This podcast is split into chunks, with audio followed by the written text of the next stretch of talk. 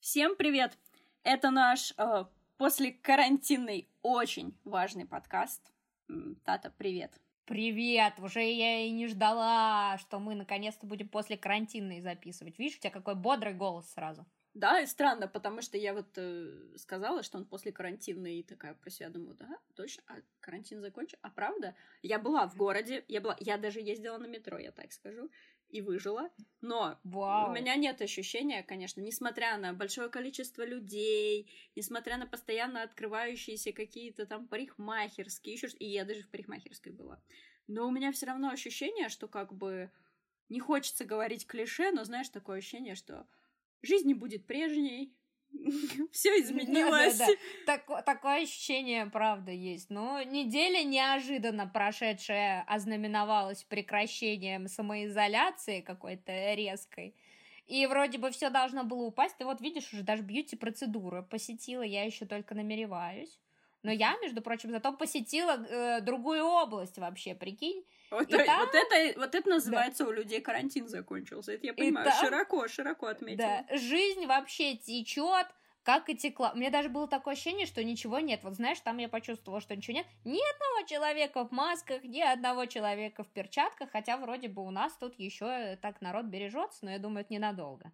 Ты знаешь, я бы, кстати, хотела тут сделать вот такой, э, такой антивирусный дисклеймер, предупреждение. А, дело в том, что я заметила, что с каждым днем на, на, на прошедшей неделе а, я видела все больше и больше людей без масок. Я не фанат там того, что нужно носить перчатки, потому что перчатки доказано ничем не помогают, если вы не доктор, короче. Если вы напрямую не контактируете там с пациентами, и при этом вы потом утилизируете эти перчатки и так далее, и так далее. Но маска, ребят, ну просто мне кажется, что у всех наших слушателей уже есть многоразовые маски. В чем проблема? Это же не... Ну, они такие красивые, многие из них еще. И слушатели нашей маски. Да, это уже реально хит сезона, знаешь. Я просто не понимаю, Маленькие сумки и всякие остальные прибамбасы, ничего больше не могу вспомнить. Да, я когда вижу людей без маски, я думаю, а а чё ты такой не модный? Почему ты Да-да-да, знаешь, этот в голове огонек опасно, опасно, опасно, да. расходимся, сворачивай, сворачивай. Ну, это, это действительно странно, и, и я повторюсь, с каждым днем просто даже в магазинах у дома людей в масках становилось все меньше и меньше, и я, я не параноик, я не паникую, я веду себя спокойно, просто не подхожу к этим людям, и, в принципе, даже ни разу мне не пришлось ни с кем скандалить, ко мне тоже никто близко не подходил. Может быть, весь секрет в том, что я просто две недели не мылась уже. Вот Может она, быть, естественная да. защита. А да, я считаю, вот как, как вот сейчас бы сказал какой-нибудь скрепный пропагандон, сказал бы, как наши предки, вот они же не мылись и в поле рожали, и ничего, и ничего, Ничего. Прелесть. Вот вспомнили, конечно, предков недобрым словом, но все ну, же. Ну да, ну да. Но ты знаешь, я хочу тебе сказать, что занавес пал не только в мире реальном, но и в мире э, вымышленном, красивом, гораздо так. лучшем. У меня тоже пал занавес. Дело в том, что для тех, кто пропустил, я тут как-то три недели играла в Animal Crossing. Ну, не только в Animal Crossing, не только играла, но давайте будем думать, что я три недели играла в Animal Crossing. А, и Все-таки надо отбивать рекламный контакт. Да, да, да, да, да. Все-таки это настолько потрясающая игра, настолько потрясающая приставка, ребят, очень красивая, вообще просто функциональная, короче, Nintendo. А, дело в том, что а, там, конечно, есть в этой игре возможность играть онлайн. Я ее специально не подключала, то есть я не выходила в онлайн из игры, потому что я не хотела погружаться еще больше во все это. Но, ты знаешь, занавес пал. Ко мне приехали друзья, Миша с Сашей, возможно, слушают подкаст. Привет, ребят, спасибо за ништяки. Погоди, они еще и с другой стороны, получается, к тебе Да, прилетали. да, но из других островов Боже. приехали, да, да, очень смешные, у них название мне понравилось, вот. Но а, спасибо, ребят, правда, большое, но я теперь, кажется, утонула. Я помню, что я разговаривала с ними, и Миша мне сказал, что, ну вот, ты знаешь, там вот я там переделываю остров, что-то там хочу с ним сделать. Дело в том, что в Animal Crossing у вас есть свой целый остров, и вы можете с ним что угодно сделать. Просто включить дизайнера от бога. У меня нет этого таланта, сразу предупреждаю. У меня просто ноль воображения. Ноль. Чего бы это ни касалось, ноль воображения. Вот а там нет никаких готовых шаблонов вот в некоторых играх? Ну, они, ну там там на самом деле все э, инструменты, которые у тебя есть, они как бы позволяют, какой бы ты ни был без руки, что-то прикольное изобразить. Но поскольку инструменты очень классные сами по себе, то ты можешь не просто кое-что сделать, а можешь просто сделать что-то невероятное. И я такая подумала, ну нет, это не про меня, я, типа, мне очень лениво, неинтересно. Но, ты знаешь, зерна все-таки попали в благодатную почву. На следующий mm-hmm. день с утра я начала э, смотреть видео на Ютубе, какие бывают острова. Мне хватило двух видосов, чтобы так, после так, этого так. я начала рыть свой остров. все. Погоди, а в игре получается все как в жизни. Кредиты есть. А что, нельзя дизайнера нанять? Ты знаешь, я думаю, что теоретически возможно. А хотя, ты знаешь, не знаю, ты когда в гостях находишься, ты, возможно, не можешь рыть чужой остров. Вот тут я не уверена, меня в гости не пригласили, потому что там строительные работы, понимаешь? Поэтому я не знаю, как, вот как так, быть да, в гостях. Вот такая отмазка была. Вот, угу, так, вот так. А что президент Белоруссии говорит? Ну так, все границы закрыли, вот и все, вот и все друзья вам. Угу. Да. Вот так. Ну, сами, все сами. И я надеюсь, что и границы более серьезные откроют, не только в Animal Crossing. Ну да. То, как ты знаешь, хочется просто доехать до Шереметьево, лечь там на лавочке поплакать, уехать обратно на Аэроэкспрессе. Кстати, знаешь, неплохая идея съездить, посмотреть на аэропорт. Мало ли, что-нибудь после этого и случится удачное. Да, на удачу, знаешь, там, потрогать турникет. Ты знаешь... Бедные аэропорты скоро сотрут, как все памятники. Ты знаешь, кстати, а по поводу новостей карантинных, ну, все таки мы после карантинное время вот выходим, а ну, карантин такой большой Знаешь, дело. мне кажется, это время будет потом э, правильно называть не посткарантинье, а э, межкарантинье, знаешь? Да, скорее такое. всего, да, есть такое ощущение, что это будет межкарантинье. Так вот, я сегодня прочитала новость о том, что э, в апреле в России Росстат говорит, что вот в России э, на 75% сократилось количество разводов. Как да? ты думаешь, почему? С чем это связано, интересно? Мне казалось, что заявление на развод что-то там не принимали, что-то такое говорили. Да, да, официально вообще-то нельзя было, да, официально нельзя было развестись, но я думаю, я думаю, что на самом деле просто люди стали проводить больше времени вместе. Так. Единение и... душ, поняли, что они созданы друг для а, друга, наладили, наладили отношения. 75% серьезный показатель, боже, ребят, надеюсь, Здорово. Что, да, Семейные скрепы. Я думаю, все не зря, все не зря. И еще нам э, принесет этот карантин много хороших новостей. Потом, я думаю, много интересного. Узнаем. Ты знаешь, кстати, э, интересно. Вот дело в том, что для наших слушателей объясню, для тебя ничего удивительного. Э, перед каждым подкастом понятно, что мы очень профессионально подходим к записи подкастов, готовимся там э, темы какие-то исследуем, потому что, ребят, ну как бы мы-то сами по себе умные, но иногда нужно Википедию открыть, все-таки проверить, факт-чекингом заняться. Так вот, э, и у меня есть э, в заметках на телефоне папка отдельная с подкастами, и туда я перед каждым выпуском есть у меня отдельная заметка, куда я просто закидываю какие-то идеи, которые хотелось бы обсудить, еще что-то. И поскольку наш подкаст, можно так сказать, расцвел в ковидные времена, то у меня все эти заметки назывались корона. Ну, типа, корона номер один, корона номер два. Вот сегодня корона номер 13, хотя это выпуск 14, по-моему, у нас сегодня. Вот. А просто предыдущий как-то не было еще карантина и не было короны.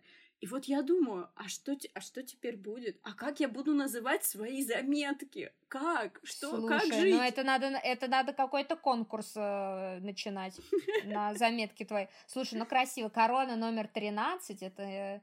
Звучит как название пива.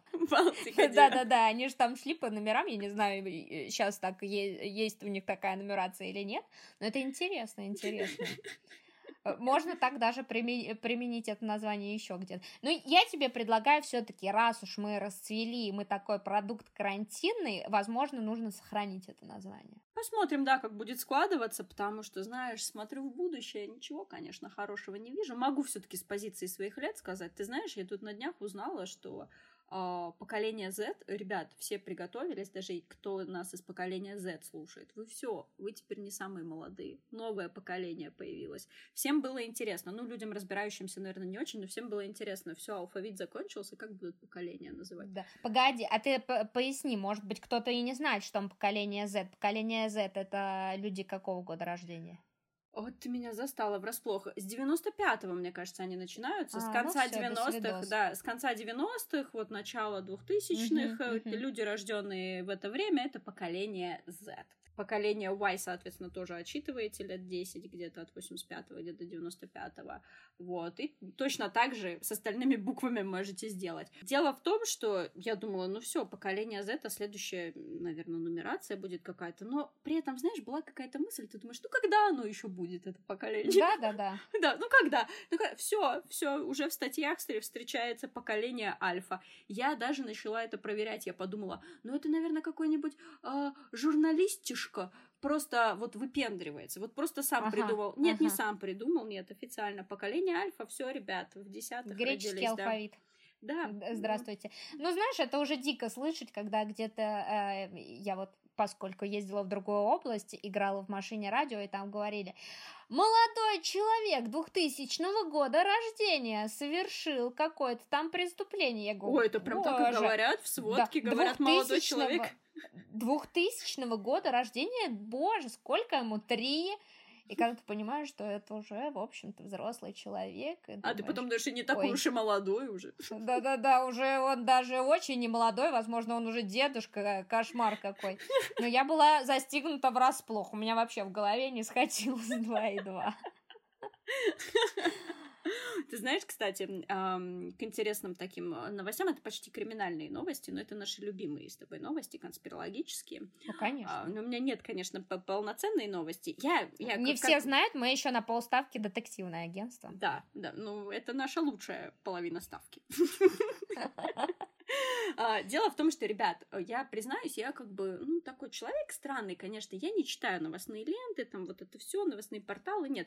Я просто выхожу из дома, я слушаю голос улиц, просто выхожу из дома и слушаю, что А-а-а. говорят люди. Понимаете, ну, то есть, как если я страдала если у тебя потом будут, не если, извини, когда у тебя будут брать интервью, ты все-таки себя будешь позиционировать как человек, которого вырастила улица. А, Конечно, это Конечно, мне кажется. Все, Я думала, у меня так. просто на лице это написано. Но хорошо. Так, Если. Ну, Точно, у нас же Но ну, подкаст. Я уточнила, у нас подкаст, да, нас да, не могут конечно. видеть. Да, да, да. Ребят, да. у меня на так, лице прям написано. Ну, значит, э, я тут прогуливалась. Я не могу раскрывать своих источников, поэтому не скажу, по какой улице гуляла. Э, и услышала разговор двух девушек. Одна другой, значит, пыталась объяснить, что в России начнется гражданская война, это сейчас mm-hmm. очень серьезно, я так. говорю, ребят. Внимание. Если, Возможно, если, мы уже будем скоро по разные стороны баррикад. Если люди узнают, что их хотят чипировать, то начнется гражданская война. Она была настолько в этом уверена, что она прям отвечала за свои слова, что просто mm-hmm. никто не будет этого терпеть. Будет гражданская война за чипы или против чипов. Тут уж я, извините, Понятно. новости такие, да, какие mm-hmm. доходят все-таки не вышки 5G. Mm-hmm. Ты как Слушай, думаешь, ну была бы гражданская серьезно. война? Ну, я думаю, что, конечно, если так, если улица говорит, что будет гражданская война, война, значит будет гражданская война. Но осталось определиться со стороной. Но ты знаешь, гражданская война не гражданская война, но эта неделя нам показала, что раскол в обществе все-таки существует. А, я думаю, ты понимаешь, про что я говорю. Да, к сожалению. Сам, самая нашумевшая новость этой недели, что заслуженный артист России Михаил Ефремов попал в аварию из-за того, что он был пьян. Устроил аварию. Устроил аварию, да. Он был пьян, э, в совершенно невменяемом состоянии.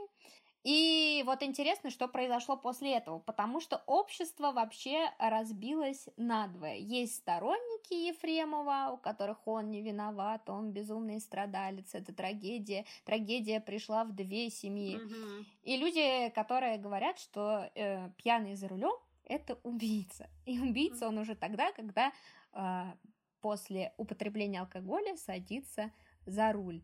И угу. это просто кошмар. Слушай, ну да, это понятно все, но общество-то раскололось, мне кажется, не только потому, что э, кто-то считает, что он там не, ну он как бы виноват, но в другом.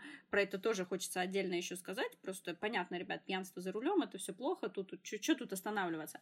Но мне кажется, общество еще раскололось в очередной раз. В очередной раз у нас очень любят э, рассуждать на тему того, что прекратите травить человека. И знаешь, да, у да, меня да. вот тут, у меня очень простой вопрос, очень простой вопрос. Если э, убийцу называть убийцей, я сейчас не про Михаила Ефремова, вот, например, какой-то известный там, человек, ну, не то, что он известный, просто человек, который э, убил другого человека. И ты, допустим, на суде говоришь, что он убил этого человека, ты прокурор, ты обвиняешь. Будет ли это травлей? Нет. Если ты не прокурор, а журналист и пишешь, что такой-то, такой-то убил человека, это травля? Нет, это не травля. Если ты просто сторонний наблюдатель, и ты говоришь, он убил человека, вот это уже считается травлей.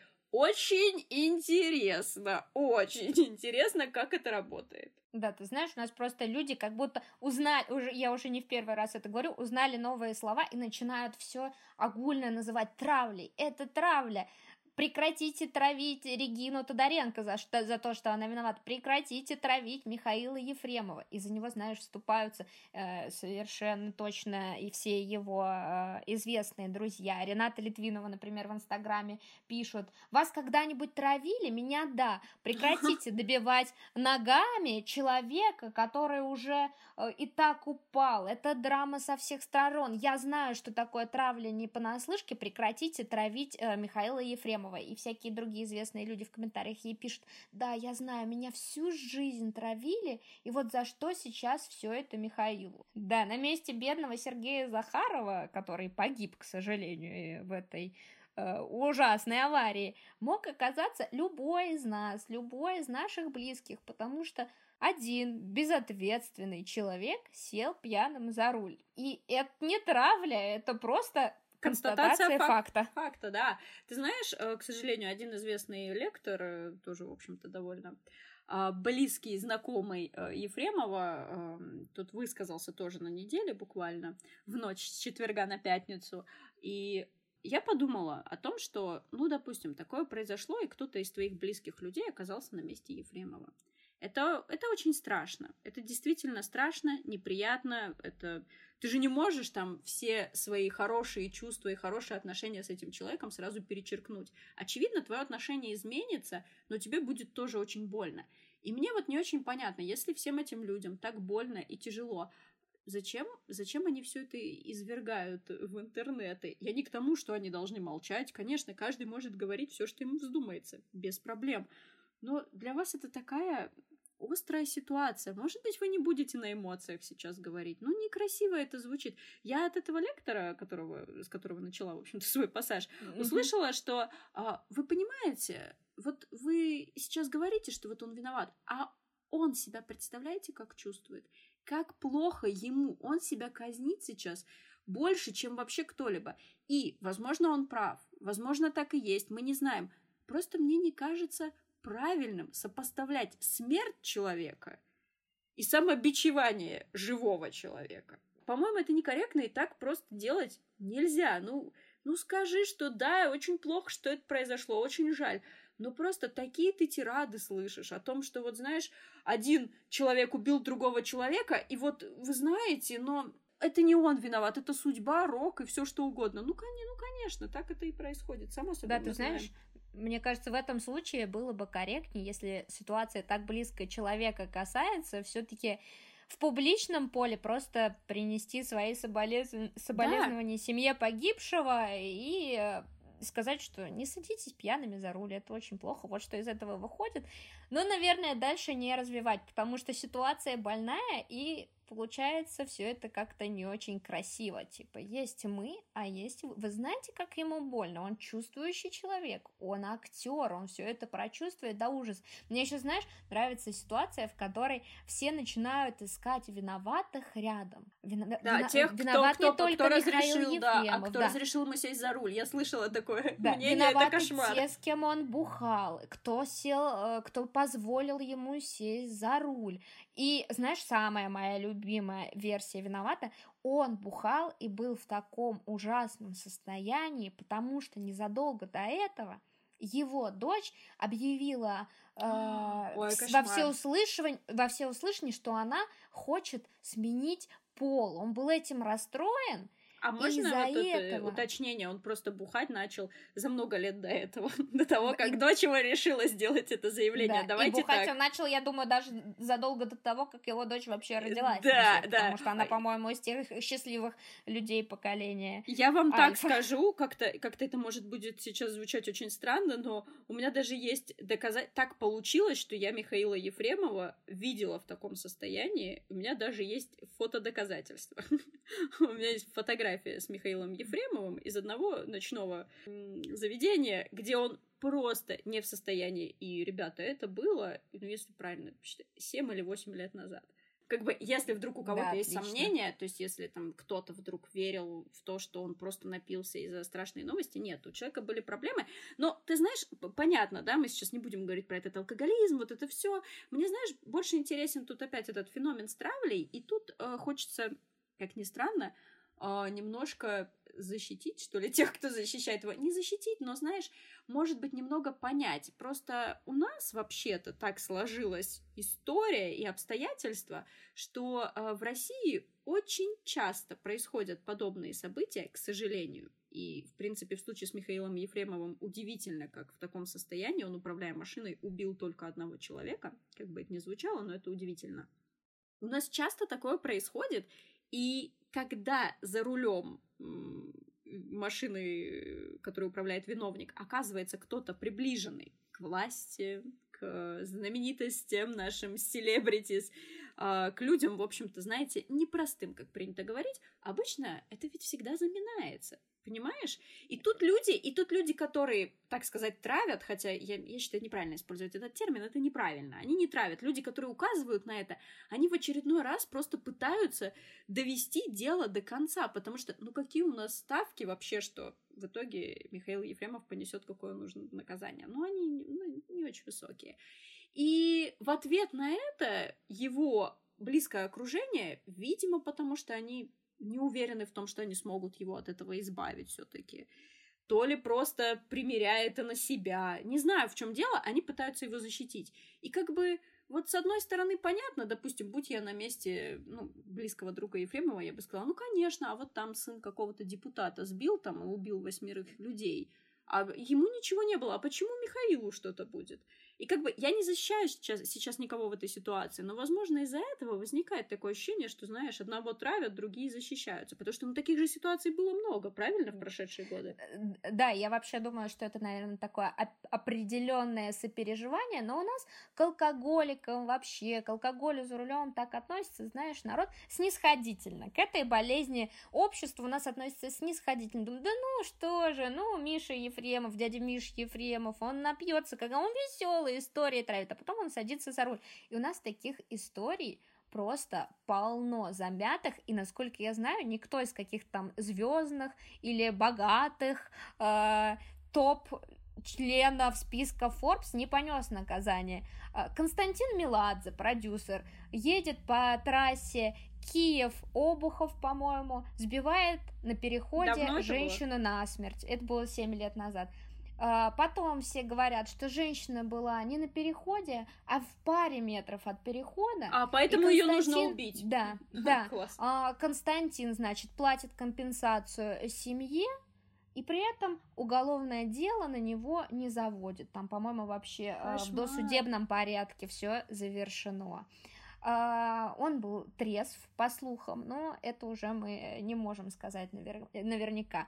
А, значит, есть историк у нас, по-моему, он, да, Эдвард Радзинский. Угу. Он тоже объезжает пробку по встречке, когда там, а, значит, машины глухо стояли, вылетает на встречку, лобовое столкновение, пассажирка, девушка 24 лет, умирает. Это тоже, по-моему, 2014 год. А, он вроде как признает свою вину и не прибегает к своим связям, но он тут же, значит, а, подает прошение об амнистии, там сколько-то лет было со дня принятия новой конституции, да, его да. амнистируют.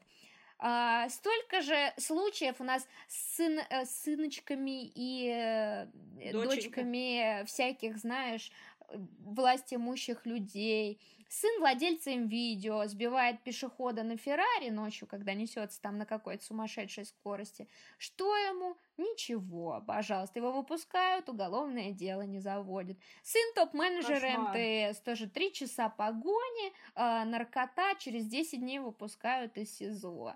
И таких случаев просто, я не знаю. Слушай, это посмотреть. просто кошмарная книга да. фактов, прям это. Это ужасно. просто ужас. Но знаешь, э, в то же время, что произошла авария, э, в которой виновником которой стал Михаил Ефремов, у нас есть такая блогерша, ты, возможно, ее знаешь, Настюшка Евлеева, которую называют угу. Настюшка опасность. Она отмечала в, то ли в тот же день, то ли, может быть, на следующий день 17 э, миллионов подписчиков поехала там куда-то, открыла бутылку шампанского, выпила там что-то из нее и поехала дальше за рулем. Вот такие у нас э, лидеры мнений. И она говорит, да это же был один глоточек, я же не была пьяной, вы что думаете, я дура, что вы тут развели про меня? Вот что я скажу всем телеграм-каналам, которые тут про Конечно. меня что-то разводят. Но вот такие люди у нас лидеры мнений. Ты знаешь, после всего того, что ты рассказала, хочется даже как-то, как ни странно, порадоваться, что у нас общество как будто становится осознаннее, тебе не кажется? Потому что вот все, которые, все ситуации, которые ты рассказала, да, я не припомню, чтобы было столько возмущения. Ну, может быть, это, конечно, трюки моей памяти, я просто не помню.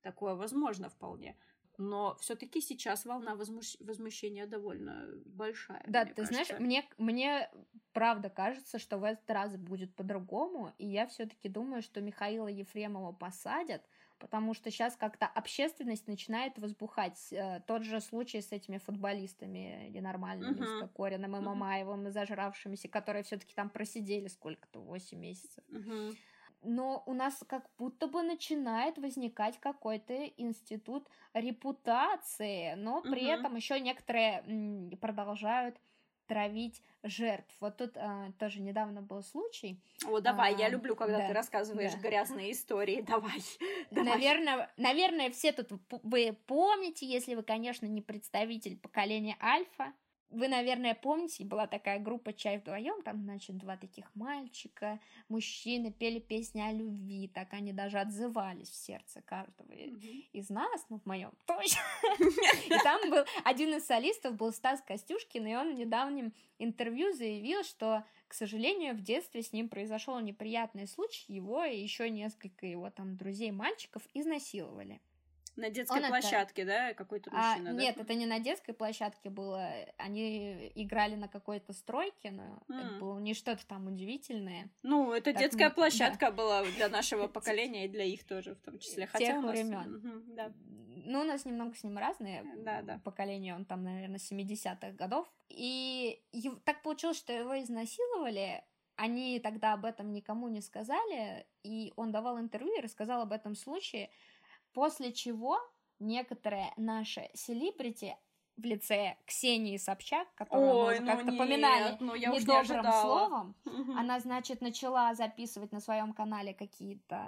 Ну, она... Все, что она делает, это какая-то хайповая бесполезная фигня, на мой взгляд. И она, значит, начала записывать на своем канале обзоры новостей, что произошло за неделю, и она сказала...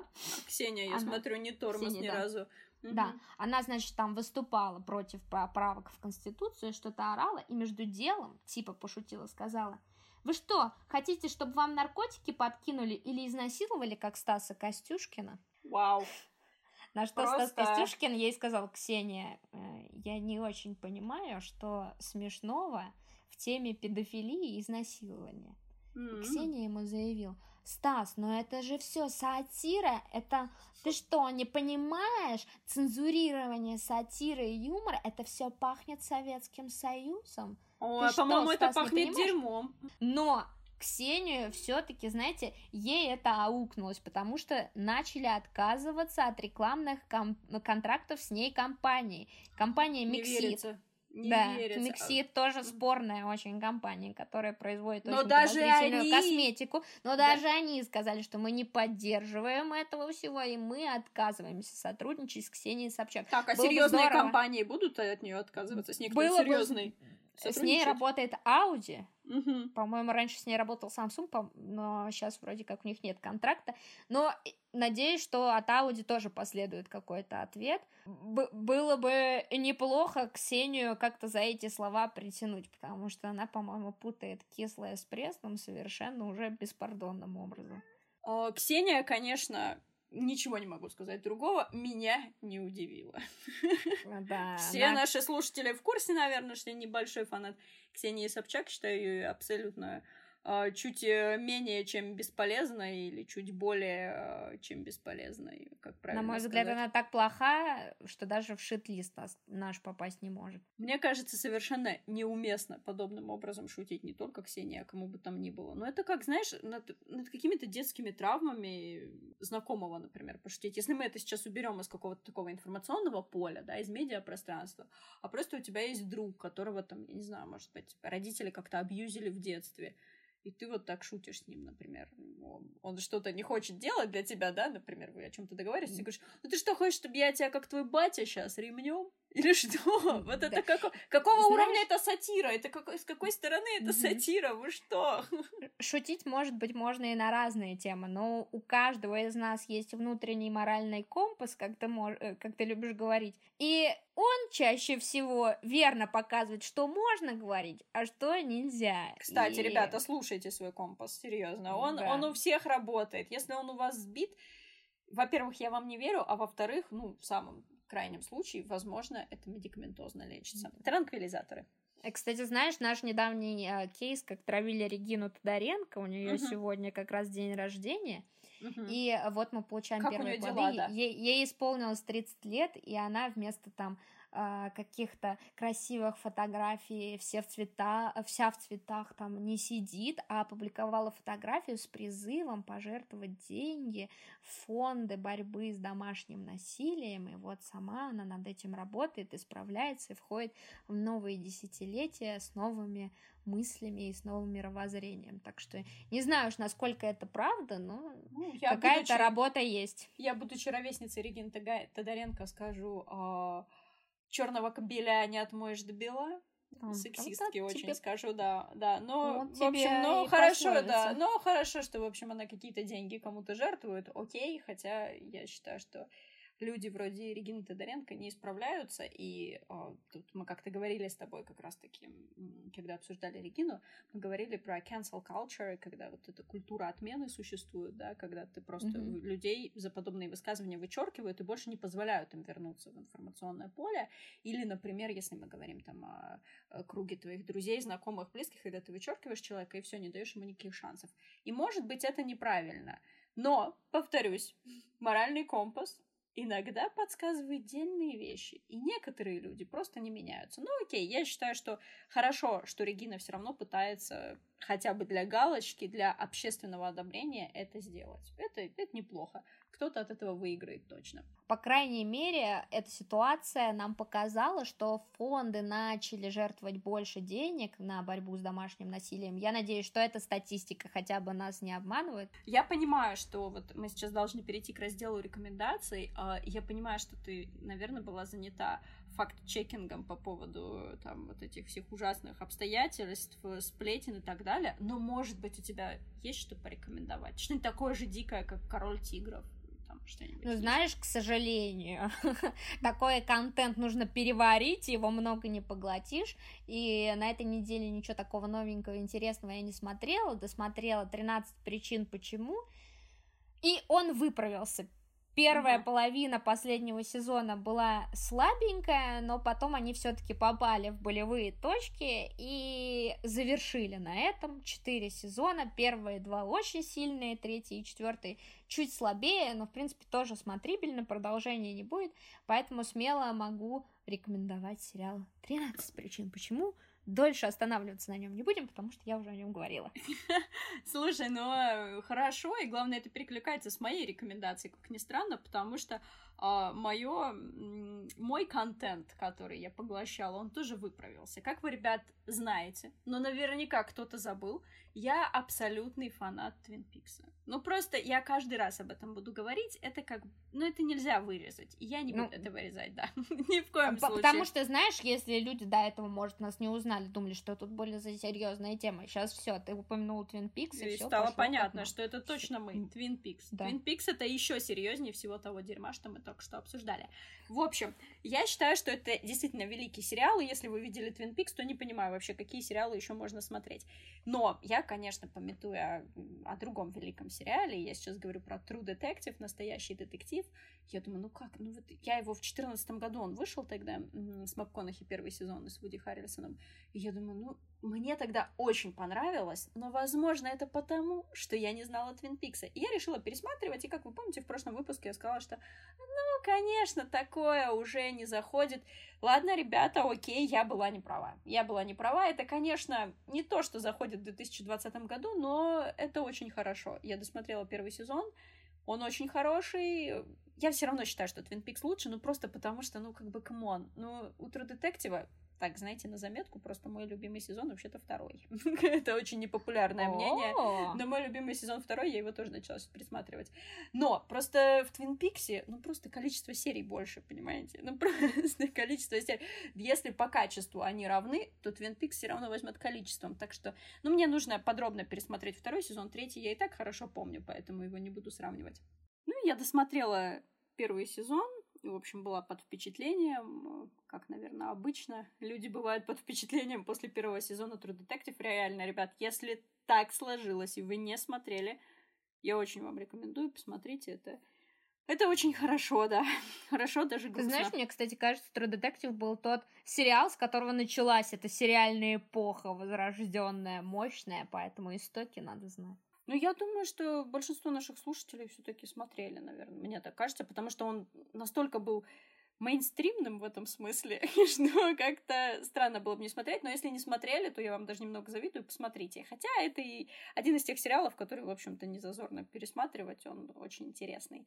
Ну и, значит, я досмотрела первый сезон, плавно планировала приступить ко второму сезону, и тут мне предложили посмотреть такой сериал, который называется а, «Мистер Робот». Я не знаю, слышала ты про такой или ну, нет? Ну, я слышала, но я его не смотрела. Я, если честно, даже не слышала. Он, по-моему, 16-го, что ли, года первый сезон там вышел. По-моему, в 16 году. А, то есть, ну, такой средней, средней свежести сериал. Вот. И мне, значит, его подали под таким соусом, что в этом сериале а, там про хакера рассказывает главный герой хакер. И, значит, э, очень правдоподобно показывают вот э, хакерскую рутину.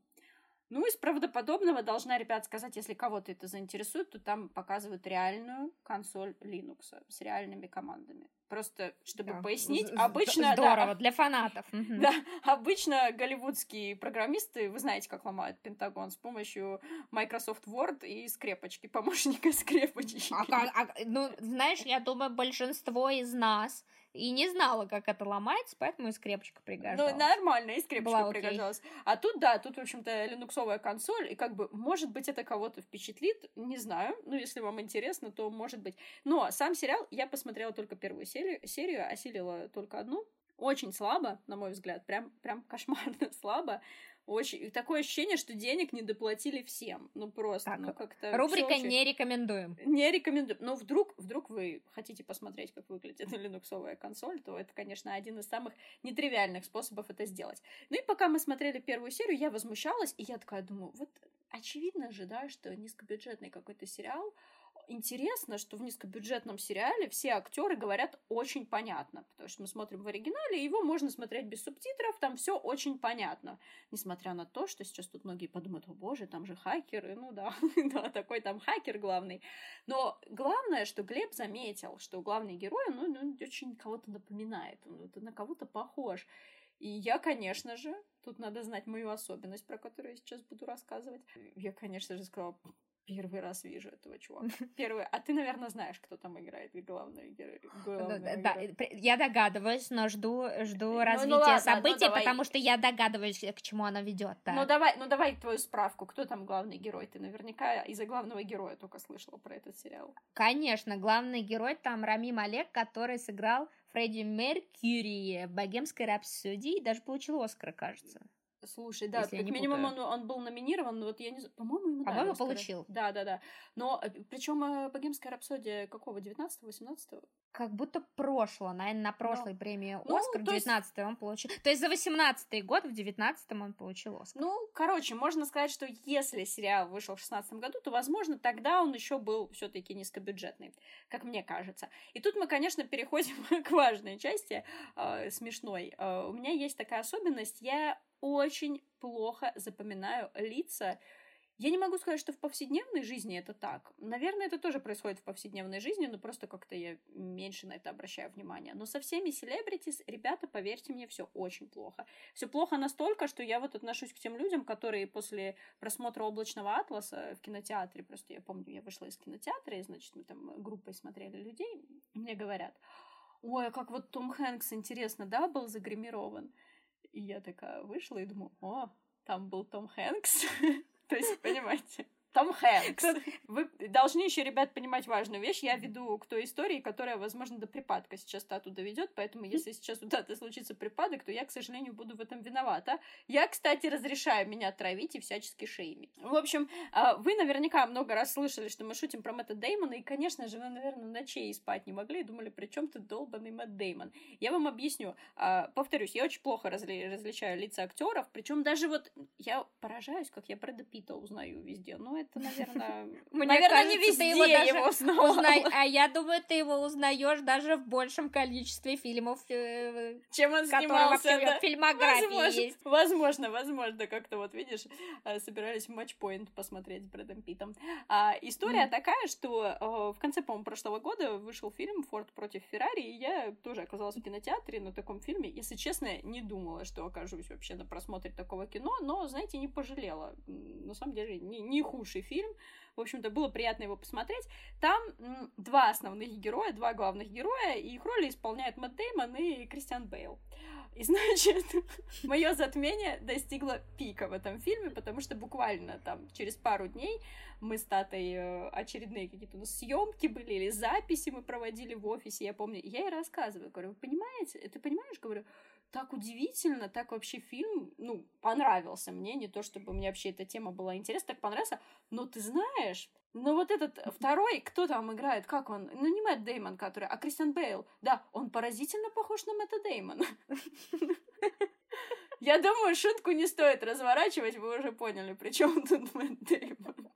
То есть я реально два часа, он, он, он долгий фильм, я смотрела и думала, что Мэтт Деймон поразительно похож на Мэтта Деймона. Ой, бедный, бедный, бедный Мэтт, да, бедный Мэтт, и сколько Бедный Мэтт и бедный мой мозг, потому что я вообще не понимала, что происходит и про кого она мне рассказывает.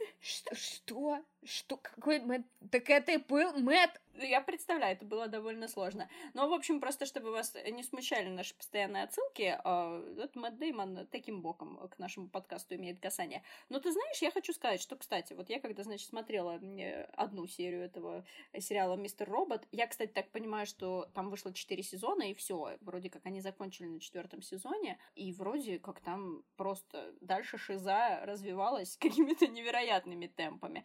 Сразу скажу, что из первой серии понятно. Ну, главный герой хакер. Ну, в смысле, он как бы обычный офисный планктон, но на самом но деле он крутой хакер. То есть днем он просто ходит э, в рубашечке, поверх надевает худи, начальник ему говорит, что я тебе говорил про дресс-код. Он быстренько снимает худик и такой, опа, я в рубашечке. Вот, у него есть О. подруга, которая его пристроила туда работать. Он социопат, не умеет общаться с людьми, но когда он вычисляет преступника, который владеет сетью каких-то кофеин, но при этом раздает детскую порнуху какую-то там со своего, значит, айпишника. Он с ним говорит просто, ребята, но это, я не знаю, это просто какой-то евангелист, он просто такие речи там толкает, как это плохо, зачем, как он это все сделал. Но, конечно же, у него со всеми остальными людьми у него очень плохо. Ну, полнейшая чушь, смотреть это невозможно, но, как я поняла, там к четвертому сезону шиза нарастает полностью, то есть там он вообще, видимо, возможно, начнут ему приплетать расстройство личности и так далее. Но если вдруг вам что-то такое хочется посмотреть, то вперед. Но я к чему хотела сказать сравнение это привести э, True Detective и э, Мистера Робота. Дело в том, что мне стало интересно, когда я подумала, что, ну, Мистер Робот, очевидно, ну, очевидно, низкобюджетный сериал, мне стало интересно, а сколько стоит один эпизод Мистера Робота и сколько стоит один эпизод True Detective.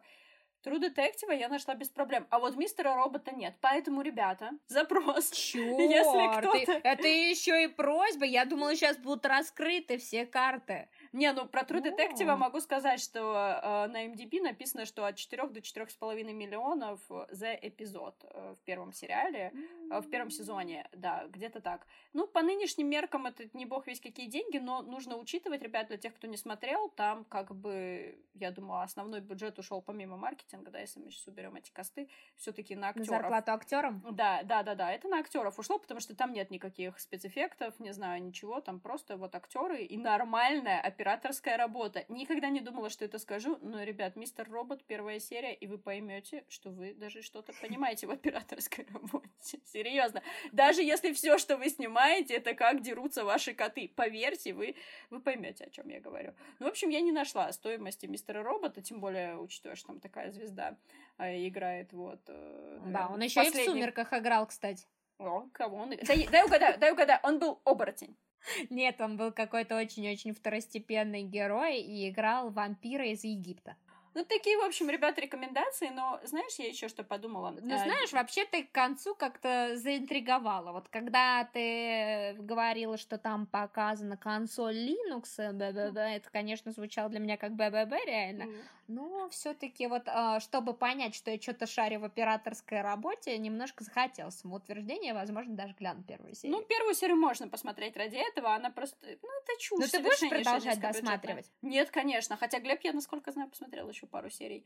Ну, знаете, всякое бывает в жизни человека, и мистера робота захочется посмотреть. Тоже мы не можем обвинять людей.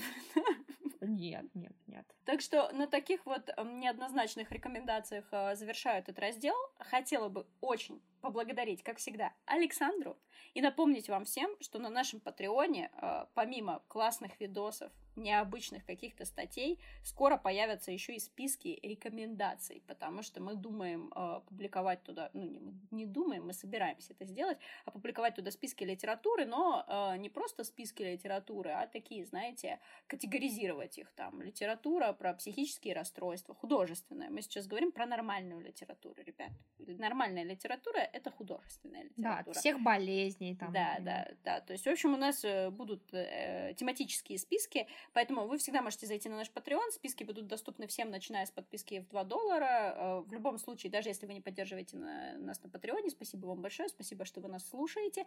Ну а теперь песня для тех, кто реально поддерживает нас на Патреоне. В одном из известных фильмов не Тарантино, но очень другого известного кооператива Татьяна на карантине, Илана на карантине. И пятьдесят километров пролегли между ними, между ними. Минуту назад была запись. А теперь им остался монтаж и подробный анализ. Но патроны необходимы для денег и наживы. И спасибо Станиславу, что донатит так много. Зря! Ты жмешь свои деньжата, мы хотим открыть письмо с твоим донатом и спеть тебе. Зря ты жмешь свои деньжата, мы хотим открыть письмо с твоим донатом и спеть тебе.